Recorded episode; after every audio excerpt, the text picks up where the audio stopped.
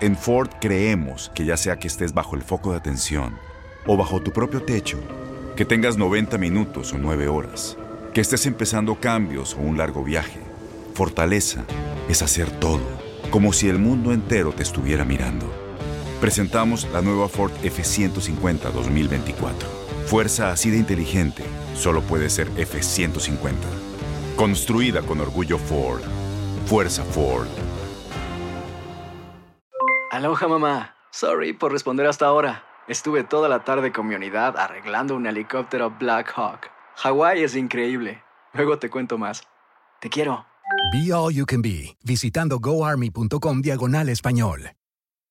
El siguiente podcast es una presentación exclusiva de Euforia On Demand. Muy buenos días, amigas y amigos. Qué manera de empezar un lunes. Lunes es un gran día. Guillermo San Antonio Hacha. Buenos días, Luis. Buenos días a la radio audiencia. Placer estar aquí rodeado hoy de grafitos. De gra- Eso está bueno, ¿verdad? Tenemos varias, varios temas aquí complicados. Eh, y yo creo que hay, hay que. Vamos a mencionar por aquello de salir del tema que el de servicios generales voló en canto. Bueno, pues sabes que los viernes hay que estar pendientes Sí, porque, de momento todo el mundo se enferma, tiene problemas de familia, eh, de- ve la luz. el, eh, el viernes pasado el secretario de la gobernación anunció que por razones personales el hasta entonces director de servicios generales, Miguel Ángel Encarnación Correa, tuvo que renunciar. Bueno, este señor tenía varios strikes en su contra. Y, y una vez más es sorprendente cómo el gobernador deja que estas cosas corran, corran, corran, corran, corran. Tiene como una incapacidad no solo de administrar el gobierno, sino de, de actuar, de tomar decisiones. Yo no entiendo. Este señor, durante la emergencia, se formó un bochinche porque le dio gasolina de manera preferencial a los legisladores. Y la reacción de ambos presidentes de los cuerpos fue, bueno, a mí, a mí no me digan nada, que allá fue, ese lío fue allá, que averigüen quién lo autorizó a él a hacer eso. Y nunca se aclaró. Lo que se hizo fue, me parece que correctamente, demostrar que se había pagado por la gasolina, que no fue que se llevaron la gasolina sin pagarla. O, bueno, se la habían pagado, se la habían llevado a crédito, ¿no? FIA. Fiao, con el viejito mellao. Fiao. Y entonces cuando los pillan, pues vamos a pagarla. Pues, está bien, pues la pagaron. Y entonces eh, quedaba solamente el tema de que había sido un trato preferencial. A mí honestamente me pareció, si se puede justificar que los legisladores estaban trabajando en la emergencia, que yo sé que, no sé cuáles, no sé si eran todos, si eran algunos, pero estaban trabajando y razón para trabajar, pues yo no, no veo ningún issue ahí. Como en las gasolineras había líneas especiales para alegados miembros de la prensa, alegados médicos, alegados gente de- habían tantas excepciones. Había excepción, jueces, fiscales que estuvieran fiscales. trabajando. Bueno, pero ese que estuvieran trabajando era siempre la coletilla que... sí, pues. Luego de eso, el propio presidente del Senado le remite al gobernador una carta anónima que le llega al presidente del Senado donde acusan a este señor de barbaridades, términos de, de- de corrupción, de, de- que había uso, mal uso de fondos públicos, no, no recuerdo el Sí, detalle los procedimientos administrativos de adjudicación. de estaban, adjudicación que estaban chuecos, o sea, cosas bastante serias. Y, y el señor presidente del Senado, que en ese momento parece que no estaba contento con el gobernador, le envía públicamente la carta. ¿Cómo que en ese momento? Bueno, porque O sea, y ahora, ya, ya está contento. yo hace tiempo no lo oigo, yo creo que está contento hoy. Está bien. No sé. Habría que, habría que preguntarle a él. Le tiró la carta y le dijo averigüe. Ah, por eso, pero, pero se publica la carta. O sea, porque una cosa es que yo te llame y te diga, Guillermo, eh, me llegó esto, te tengo- Guillermo, te tengo que ver. Para darte una cosa que me llegó, que no quiero, ¿verdad? Sí. Y después de WhatsApp, menos. Otra cosa es enviársela por conducto de Por la prensa. conducto, de- es, más o menos. O sea, se publica y sale el cover letter de, del señor presidente diciéndole, cover letter muy bien escrito, mire, gobernador, me ha llegado esto, esto es de su incumbencia, se le envío para su este, Acción acción, correspondiente. correspondiente. la que sea. Pero entonces sale esa cosa y de nuevo, nunca más oímos del tema. O sea, yo no sé si el gobernador refirió esto a justicia, no lo refirió a justicia. Era un anónimo, así que tal vez no había mucho que, que se pudiese hacer con la información. Desconozco. O sea, y a sudden, se acabó el evento. Así que veremos a ver si es una estrategia para apaciguar las investigaciones en curso. Técnicamente se supone que eso no suceda. Eh, Hay un llamado hoy eh, en el periódico, ¿verdad? Lo vi en primera hora, la página 19. El representante Carlos Bianchi, ¿sabes? Que es representante de el área suroeste, ¿verdad? Colmigueros, Cabo Rojo, ese distrito. eh, y que es el autor de la ley esa que restringe el uso de vehículos oficiales a los eh, Ah, oficiales públicos. Hay un bochinche que estaba este tipo, que lo sacó a Bianchi. El, eh, el, el primer lío público del señor juez este que está en, en Moca. Ramos es- Sáenz. ¿Cómo que se llama? Rafael Ramos Ramos, Sáenz. Ramos, exacto. El juez Ramos lo conocemos por su defensa este, magnánima de razón de Estado de que yo soy juez y yo eh, me estoy sacrificando, por lo tanto necesito un vehículo. Porque este mismo señor, el de Servicios Generales, le había autorizado el que el juez, como presidente de la eh, Comisión Estatal de Elecciones, tuviese juez cuando creo que esa ley no autoriza Exacto. eh, eh, ese Y creo que el llamado es a que no se engaveten esas investigaciones, ¿verdad? Porque a veces se piensa que con la renuncia, pues ya. Sí, sí, sí, ya acabó se fue, así que... y todas las alegaciones que hubo, eso se engaveta y olvídate, ¿no? Me imagino que esa carta que le remite el presidente del Senado tiene que estar dándosele curso en algún lugar en el Departamento de Justicia, es lo que yo presumo. Yo no he oído Como nada. mínimo. No, habría que preguntarle a Fortaleza porque yo no he escuchado Yo creo que sería un Eh, buen ejercicio. eh, a algún periodista que vaya y le pregunte. Sí. A, si todas estas investigaciones se engavetan. Y dos, si hay investigaciones. Pues para engavetarla primero tiene que haber. Porque las del juez Ramos, eh, pues son bastante elocuentes en las distintas expresiones que sí que se están llevando a cabo. Pero estas del director de servicios generales, yo no he oído, como tú dices, Luis, que haya una investigación que esté corriendo. Correcto. No, no, es que se, como que se quedó ese ángulo ahí. este, Y de la carta que envía el presidente del Senado eran unas acusaciones. eh, Ah, no, era más seria. Porque esta del carro, pues yo. pues, Sí, si alguien tiene carro no tiene carro, pues. que yo creo que está en el interés de todo el mundo, incluso de él, si es objeto de una acusación eh, incorrecta, eh, que se ventile y se, y se limpie, ¿no? Esa acusación. Correcto. Pero él salió corriendo. Veremos a ver a dónde llega y qué No, pasa no creo con que eso. salió corriendo, yo creo que le ¿Cómo dieron que su empujoncito. Ah, le dieron un empujoncito. Yo creo que sí, porque cuando el secretario de la gobernación anuncia muy apenado los viernes por la tarde que Es que alguien ha renunciado por razones personales, ya uno se imagina Que es que que le dieron el empujoncito. viernes por la tarde, el funcionario no está y es un anuncio de Fortaleza. Mm, Exacto. Qué gentiles. Esos asuntos personales surgen los viernes por la tarde. Pero vamos al lío que no cesa. Eh, y noto que ciertos eh, amigos de Fortaleza están utilizando la técnica de Trump de acusar que son fake news. Me sorprende. Pero cada cual enfoca las cosas como quiera, ¿no? Yo no creo que sean fake news. Yo creo que esto es muy serio. ¿Qué? La corrupción del juez Ramos junto con el Partido Nuevo Progresista. Que ahora hay un ataque a los, a los periodistas. No, déjalo ahí. Pero yo creo que esto es muy serio y esto no es para estar utilizando técnicas trompianas de terrorismo. Eh, pero se hincha esto más todavía, lo venimos advirtiendo. Ahora resulta. Pues tú sabes que Norma no solamente fastidió a este juez, sino fastidió a prácticamente toda la judicatura porque dijo que esto era muy común, que la conducta que pues, eso lo hacen todos los jueces. Así que si usted es juez, pues me imagino que usted no debe estar contento con las declaraciones de, Norma Burgos porque eh, ha hecho una generalización, pero se pone peor la cosa. Porque la explicación que da Norma Burgos a varios medios es que, ah, yo no conozco al juez. Ok, pues no conoce al juez. Pero A resulta, A resulta que han sacado una carta de recomendación de Norma Burgos al juez. Por lo tanto, ¿de ¿qué debemos concluir? ¿Que, que recomendó a alguien que no conocía? ¿O que lo conocía? Y se le entorcha el jabo a la puerca cuando entonces surge que la explicación es que él solicitó eh, eh, el puesto por internet. No. Yo sabía que el PNP era un partido bien democrático, pero no sabía que era tan democrático.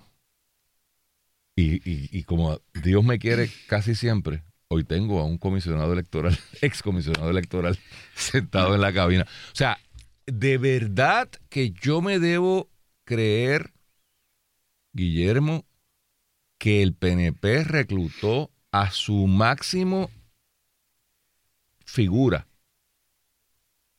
en el proceso electoral de un desconocido por internet. ¿En serio? O sea, porque este, este no es un funcionario del partido. Este es un funcionario público seleccionado por el partido que ganó las elecciones. Por eso es que lo escoge.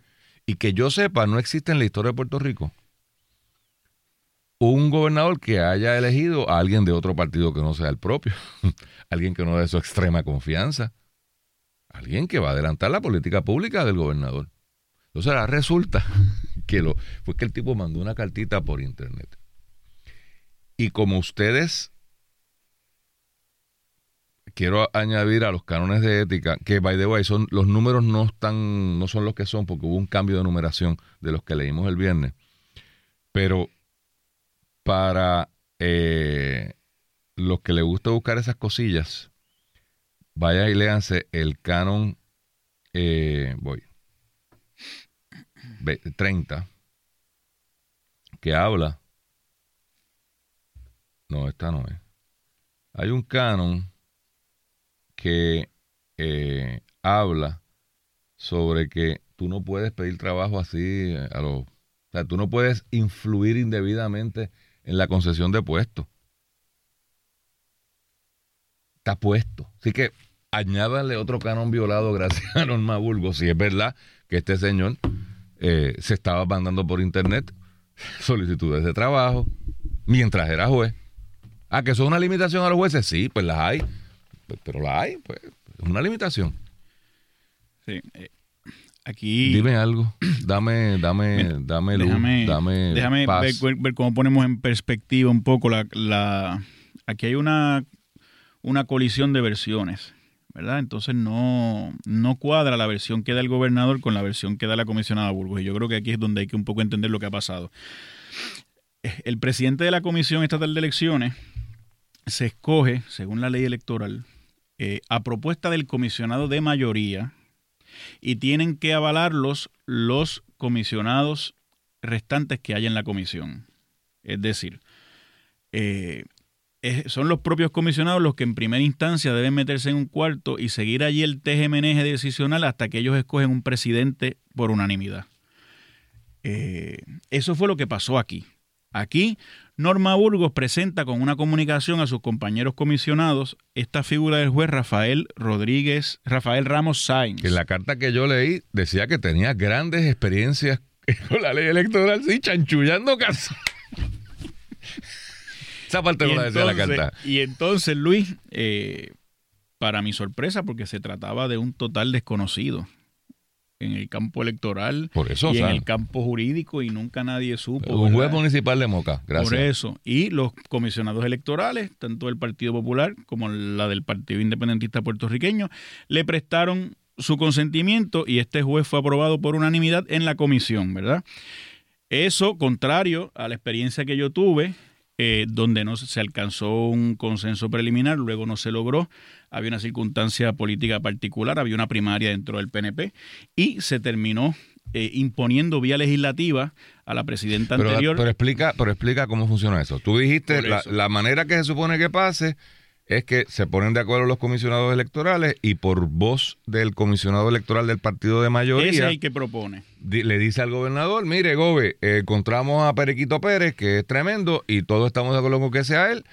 ¿Y el gobernador se está obligado a nombrarlo? Sí, porque, porque el gobernador no tiene facultad, una vez los comisionados lo... Si se ponen de acuerdo, es el, el, gobernador sencillamente. Lo que pasó en este caso fue que el gobernador anunció el nombramiento del juez Rafael Ramos Sainz antes de que la presidenta antes de que la comisionada Norma Burgos se lo presentara a los comisionados. Aquí el gobernador por, por un asunto mediático revirtió el proceso y él dice estoy recomendando a la comisión al juez Rafael y ahora se Ramos Sainz y ahora se quiere zapatear. Por eso es que te digo que hay que ver esto. Pero qué hubiese pasado a mí me estuvo raro porque cuando yo vi que el gobernador públicamente endosa y recomienda a Rafael Ramos Sáenz, pensaba yo y hablaba con la gente allegada, que uno tiene todavía comunicación, y decía, pero revirtieron el proceso. Fíjate que el gobernador está directamente diciendo, esta es la persona que yo Norma, esta es la que yo quiero. Claro, Mira a ver si la clirean. Y ella, el lunes, llegó con la carta, ¿verdad? Eso fue un fin de semana, yo lo recuerdo. Aparece el nombre de él en un reportaje, el Pero esto es un dato importante para los amigos de la prensa. El gobernador- ese- esa secuencia de eventos. Y así fue. El gobernador lo anuncia y dice, este es mi recomendado, este es mi hijo amado. Pero eso puede tener dos,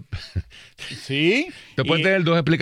Que de boca Norma le dijo, mira, este es el que hemos seleccionado, y él le dijo, pues déjame yo jugarme el show para propósitos mediáticos. Eso puede, eso yo es- soy el maracachimbo y yo lo recomiendo, entonces tú me lo pides y aquí salí yo como, como que este es mi hijo amado. O que era su hijo amado y sencillamente lo Y aunque- anuncia y, le dice a Norma, Claro, porque Norma Cosa responde que al está negando de su partido. cosa que está negando el gobernador. Por eso te digo que aquí hay un, un- un- un- algo que no está claro. Pero yo estoy eh, poniendo la base primero de lo que dice la ley para el nombramiento, ¿verdad? En el caso anterior que yo participé, que fue cuando se que eligió, no se pusieron de acuerdo. no hubo acuerdo y ya llegó el momento Por la que pelea entre Pierluisi, Pierluisi y y Rosselló. Jorge Dávila fue cándido y, y hablamos y no, no va a haber manera. Tenían varios nombres ahí, así que nada. Se fue a la legislatura y se nombró a la. Porque el Quizás nombre, no, espérate, pero explica por qué. Quizás nunca la ley dice haber que, hecho que- eso. La ley dice que cuando los comisionados No no, logran ese acuerdo, entonces la Asamblea Legislativa puede hacerlo. Y digo la Asamblea Legislativa a propósito porque se trata de un nombramiento de ambos cuerpos. Tiene que ser confirmado tanto por Senado como por Cámara. Fue la primera vez que la comisión se alejó de esta elección tradicional de consenso y se impuso Que legislativamente sido, una ¿no? persona que siempre había sido. Y yo mirando ahora el tema, creo que fue un error que cometimos. No, pero si no se Y- podían poner de acuerdo. Fue un este, error, debimos seguir, debimos haber seguido tratando y cada cual debió seguir poniendo de su parte para llegar a eso. No debimos haber forzado la cosa legislativa porque se presta entonces para bajar el estándar. Y, y después es un problema en lo sucesivo uno agarrar el, el- el asunto. Entonces yo lo que creo que aquí lo que hay que aclarar, Luis, es lo siguiente. De ahí es que sale, ¿quién presidente? De aquel proceso forzado, Sí. Laisa García. Laisa García. Bueno, Ah, Entonces, claro, ahora quizás por eso aprobaron a la, con beneplácito a este juez municipal, porque habrán dicho, pues si la que estaba no era juez, si ni siquiera era, si le impusieron, no sé. Pero yo lo que creo es que eh, ha ido deteriorando poco a poco esa figura. Y aquí lo que hay que saber es, el gobernador hace el nombramiento fin de semana, Norma Burgos se la somete a los comisionados y ellos la avalar, lo avalaron en una semana. O sea que yo no sé si, como tú dices, se había cuadrado eso antes, la Norma Burgos le comenta al gobernador, esta es la persona que tenemos, y él lo anuncia, o si por el contrario, el gobernador lo somete y le dice, Norma, yo como presidente del partido, esta es la persona que quiero que tú eh, sometas allá a los demás comisionados, y los comisionados lo aprobaron. Eh, por eso es que creo que las versiones hay que, hay, que, hay, que, hay que ver quién le dijo a quién y de dónde surge. Pero eso de que una persona solicita para presidir la Comisión de Elecciones en el website del plan, del plan para el plan de Ricardo Rosselló, me está ah, pero raro. fue ahí. No, es un website de, yo no sé si es del gobierno, No, de es que el problema es reclutamiento. que si es no, ahí, no, debe ser un website de reclutamiento del gobierno, no sé cuál es. No me ha dado por entrar ahí, fíjate. Es pero un- sería un- interesante que alguien se siente y busque qué website es y si, y si porque si, si solicitó la plaza a través de un website, ahí está el récord. Han hecho 20 cuentos con WhatsApp que si no se puede, que si no se puede, pero en una página de internet, eso está ahí.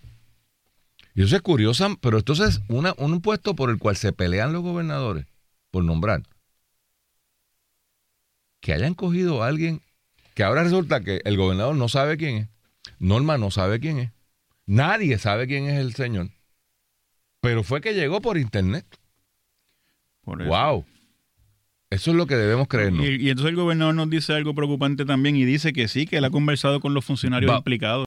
El pasado podcast fue una presentación exclusiva de Euphoria On Demand. Para escuchar otros episodios de este y otros podcasts, visítanos en euphoriaondemand.com. Boost Mobile tiene una gran oferta para que aproveches tu reembolso de impuestos al máximo y te mantengas conectado. Al cambiarte a Boost, recibe un 50% de descuento en tu primer mes de datos ilimitados. O, con un plan ilimitado de 40 dólares, llévate un Samsung Galaxy A15 5G por $39.99. Obtén los mejores teléfonos en las redes 5G más grandes del país. Con Boost Mobile, cambiarse es fácil. Solo visita boostmobile.com. Boost Mobile, sin miedo al éxito. Para clientes nuevos y solamente en línea, requiere AroPay. 50% de descuento en el primer mes requiere un plan de 25 dólares al mes. Aplican otras restricciones. Visita boostmobile.com. para detalles. Este abril te invitamos a nuestra feria virtual Univisión Contigo rumbo a la universidad. Conéctate virtualmente con representantes de colegios y universidades en la costa este. Desde Nueva York a Florida, aprende sobre ayuda financiera, becas y otros recursos para continuar tu educación. Regístrate para asistir y para la oportunidad de ganar una tableta. Te esperamos en Univisión Contigo rumbo a la universidad del 3 al 9 de abril. Regístrate ya en univision.com diagonal universidad.